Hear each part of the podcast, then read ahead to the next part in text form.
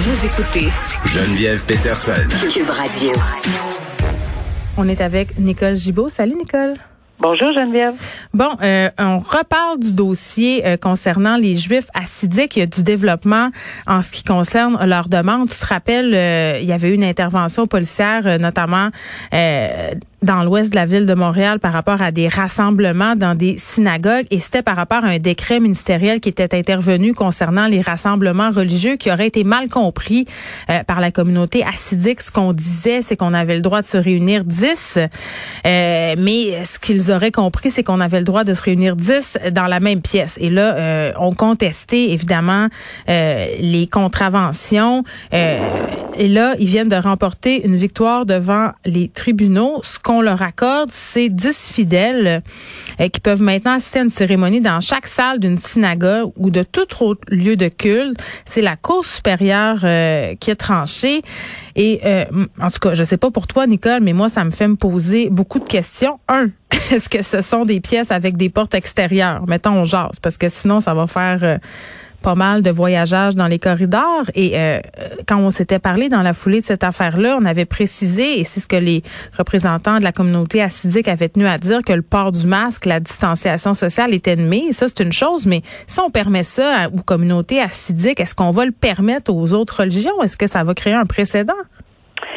Bon, je vais commencer, je pense, en disant euh, certainement que eux vont le prendre comme entre guillemets une victoire parce que mais c'était beaucoup plus profond que ça leur demande et je l'ai lu avec intérêt. Évidemment, c'est très long, très très euh, pointu, bien spécifique cette décision là.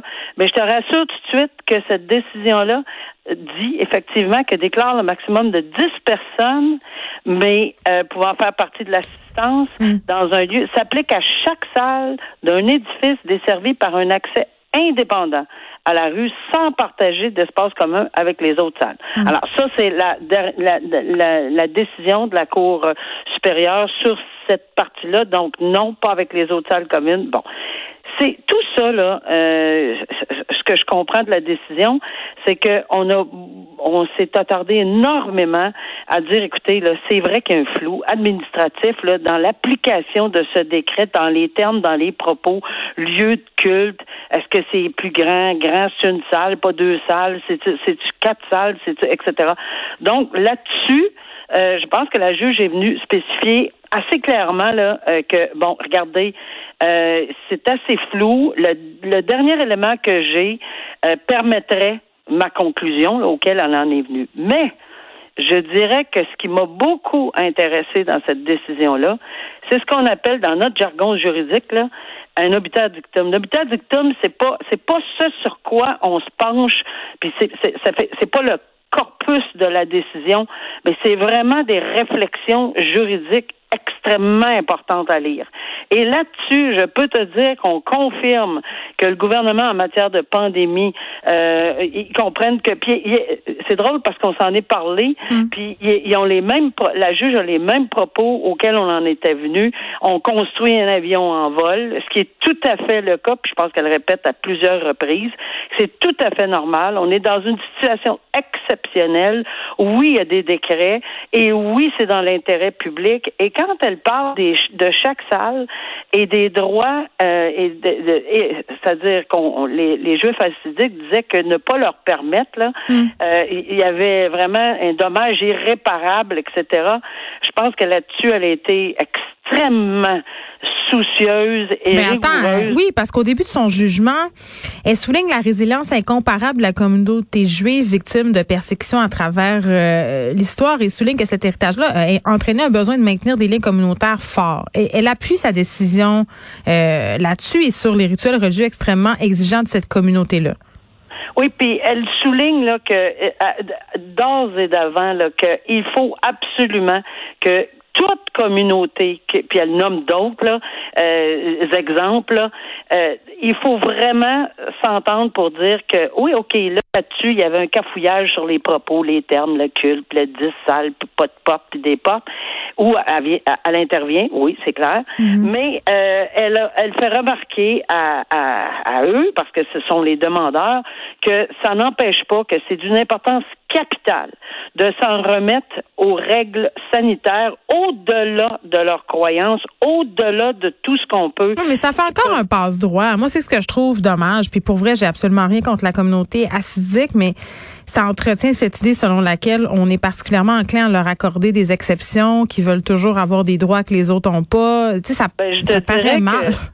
Oui, ben je te dirais que elle, euh, elle, elle dit également qu'il n'y a rien qui empêche là, en ce moment là, de clarifier et de décréter par un, un arrêt ministériel bien clair là, mm-hmm. ce que le gouvernement veut. Et à ce moment-là, là, il n'y aurait pas de, de, de, on, on comptait, on reviendrait plus pour contester toujours la même chose. Puis en même temps, elle passe le message en disant il va y en avoir plein de contestations judiciaires. Puis c'est mm-hmm. là qu'on s'en vient dans notre deuxième sujet là. Et elle donne plein de pistes euh, pour le futur. Ça ne veut pas dire que les autres juges vont le suivre, par exemple, mais ça veut dire que son analyse là, est 53 pages là, est étoffée. Oui, puis j'ai l'impression euh, qu'au niveau de la communauté acidique, il faudra respecter tout ça à la lettre parce que, à mon sens, il y aura de la surveillance accrue. Moi, je pense que oui. Puis, euh, si ça s'applique à toutes les communautés, euh, de la même façon. Moi, j'ai pas de problème avec ça parce que moi aussi, je suis d'accord, pas de passe droit. Puis on est dans un état de droit et on peut contester euh, la loi. C'est la beauté euh, du système dans lequel on évolue. Ça a parfois, bon, ça donne parfois lieu à, certaines à certains dérapages, à certaines aberrations, mais en même temps, si tu peux pas contester, ça s'appelle une dictature. Contestation parlant, décision attendue la semaine prochaine. Moi, cette histoire-là me fascine, euh, Nicole, puis j'ai hâte euh, euh, que la décision soit rendue. je fais référence à cet avocat de Gatineau dont on a déjà parlé, maître William Desrochers, que j'aimerais bien d'ailleurs avoir en entrevue quand la décision soit rendue, peu importe l'issue. Là, conteste la loi sur le couvre-feu, a présenté ses arguments devant la Cour supérieure. C'était mercredi, donc on attend la décision au début de la semaine prochaine. Et je veux juste le spécifier parce que euh, Maître Desrochers, il n'est pas contre les mesures sanitaires, il n'est pas contre la tenue d'un couvre-feu, il est contre certaines mesures par rapport au couvre-feu. Euh, demandait, par exemple, qu'on puisse faire des exceptions pour les gens qui voulaient faire du sport, euh, pour les gens euh, qui voulaient... En tout cas, c'était très, très précis, ces demandes. Bon, moi, j'ai très, très hâte de voir ce qu'on va décider à ce sujet. Je pense pas qu'il va remporter sa bataille, mais quand même, ça soulève quand même des questions. Je me dis, il fait peut-être ça aussi pour challenger en bon français le droit. Oui, puis euh, ça, encore une fois, euh, je suis certain que la personne qui va rendre cette décision-là va mm. sûrement euh, puiser dans quelques éléments de ce 53 pages parce qu'il y a beaucoup, beaucoup de matière qui peut s'appliquer mm. face à la charte, face aux droits, aux libertés individuelles, etc. Parce qu'on en parle aussi dans la dans l'autre décision dont on vient parler. Et ici, ce qui est particulier, c'est que les arguments de de de, de monsieur de, de l'avocat en question sont sont dans l'intérêt public, mais c'est c'est c'est je pense que cette démonstration là euh, le procureur général a dit écoutez, c'est pas l'intérêt public que vous démontrez, c'est votre intérêt à vous de vouloir évidemment soulever. Mais c'est un peu ça. C'est comme euh, la personne qui voulait, le prof de philo, là, qui voulait avoir une dérogation pour aller prendre sa marche parce que lui, au mon Dieu, il super à 8 heures. Là.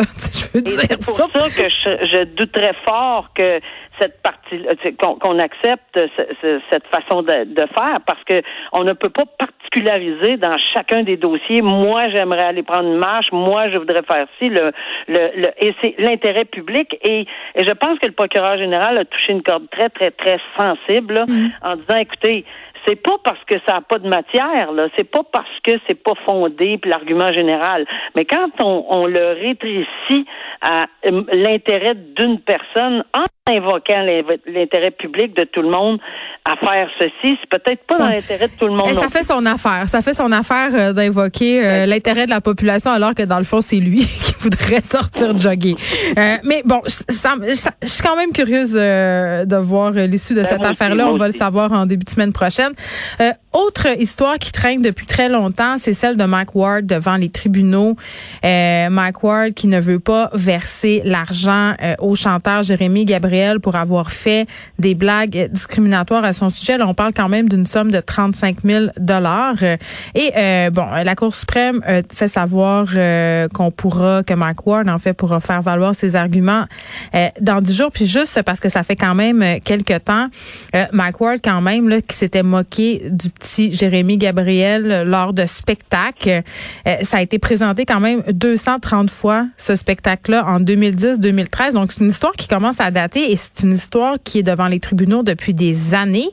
Euh, ce qui était quand même assez particulier, c'est que Mike Ward continuait euh, de rire du de Jérémy Gabriel alors que euh, on, Jérémy Gabriel lui demandait euh, d'arrêter. Puis d'ailleurs, euh, Nicole, tantôt, je vais parler avec euh, Madeleine Pilote-Côté qui collabore à l'émission. puis on va se poser la question, est-ce qu'on peut rire de tout? Mais nonobstant ça, les parents de Jérémy Gabriel et lui ont porté plainte. et là, ça en est suivi toutes sortes de procédures judiciaires. puis je pense pas que Mike ce soit le 35 000 là, qui l'arrête. C'est quelqu'un qui est assez à l'aise financièrement, si je me fie à ce que j'en vois. mais lui, il plaide vraiment la liberté expression. Oui, puis c'est ça, j'étais pour dire d'emblée que c'était vraiment au-delà. Le 35 000 ne fait même plus partie de l'éco. Ben, c'est non matériel. Ça a dû coûter pas mal plus cher de frais d'avocat. C'est un combat qui est symbolique. C'est vraiment symbolique là, parce qu'évidemment, tout, tout ça va être lié à la charte. Euh, oui, tu as tout à fait raison euh, de soulever qu'on va entendre. Mais par contre, on va je sais que dans le dossier, ça va être très spécifique aussi sur la question du tribunal qui s'est penché sur la question de la discrimination. Est-ce que c'était des propos qui faisaient en sorte qu'on discriminait des personnes handicapées? Oui, une personne en situation de handicap comme les euh, Jérémy Gabriel. Oui, c'est vrai que c'est assez délicat, là c'est assez délicat, c'est assez. Le, tribunal des droits de la personne s'était euh, avait fait ce, constat, en était venu à la conclusion que oui, etc. Mm. On conteste qu'il il, il, aurait dû non pas se pencher là-dessus, puis ça aurait été un autre tribunal. Mais oui, moi je pense qu'on va élargir parce que tout le monde comprend que la Cour suprême va nécessairement euh, se, se, se, discuter en, de la question de la liberté d'expression, on peut pas passer à côté parce que c'est l'argument majeur. Mais est-ce que c'est permis? La Cour d'appel à deux contre un a dit non. Mm. Euh, la liberté d'expression, c'est une chose, mais il y a des limites. Euh, et la dissidence de la juge là-dedans n'acceptait pas les propos, mais toutefois disait que c'était peut-être pas des propos discriminatoires comme tel mm. qu'entendu par la. Bon, euh, ça se passera dans dix jours. On va savoir si la Cour suprême se range du côté de Mike Ward ou du côté de Jérémy Gabriel. Merci, Nicole. Une bonne fin de semaine à toi. On se retrouve lundi. Oui, au revoir. Merci. Bye bye.